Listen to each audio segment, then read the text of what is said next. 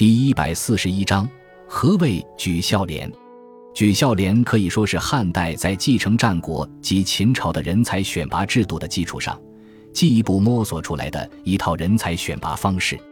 汉武帝时，鉴于郎官制度的人才选择面过窄和早期察举制的不定时，采用董仲舒的建议设置了举孝廉制度。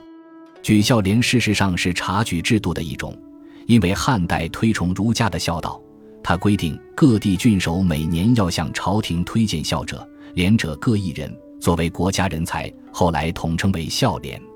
孝廉举至中央后，并不立即授以实职，而是入郎署为郎官，作为皇帝的侍从。其目的一方面在于考察其能力，另一方面也是使之熟悉行政事务。孝廉在宫里待几年后，一般便能被任命到地方上做官，或者留在中央任职。举孝廉后来成为汉代人才选拔的最重要途径。民工巨卿多出之，是政府官员的重要来源。西汉的举孝廉比较严格，被举者如被发现不合标准，举者要承担责任，被贬制免官。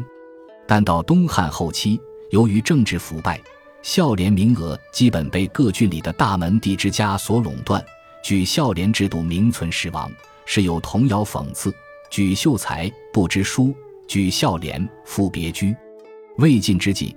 九品中正制代替了举孝廉，但明清时期的举人仍俗称孝廉。